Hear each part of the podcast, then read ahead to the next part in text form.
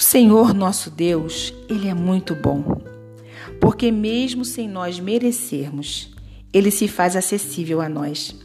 Mesmo Ele sabendo que nós somos um povo obstinado, um povo que anda por caminhos que não são bons, um povo que segue suas próprias inclinações, mesmo Ele sabendo de tudo isso que há em nós, Ele se faz acessível a nós.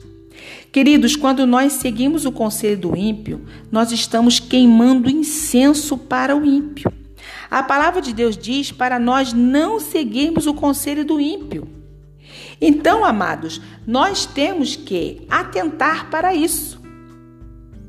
O conselho que devemos seguir é o conselho do Senhor e não o conselho do ímpio.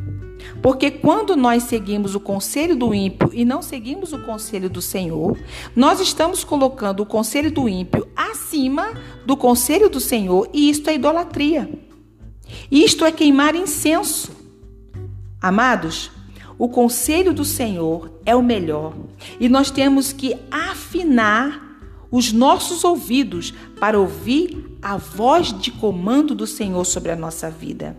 Ler a palavra para obter ali o conselho certo do Senhor nosso Deus para a nossa vida. Muitas pessoas questionam a Deus, ficam perguntando assim: por que, que vem tanta desgraça sobre mim? Por que tem tanta coisa ruim sobre a minha vida? Agora eu pergunto para você: será que você não está atraindo essas coisas por causa do seu pecado, por causa da sua idolatria, porque você está queimando incenso para pessoas que não são de Deus, porque você está seguindo o conselho dos ímpios. A desgraça ela vem sobre nós porque atraímos ela com o nosso pecado.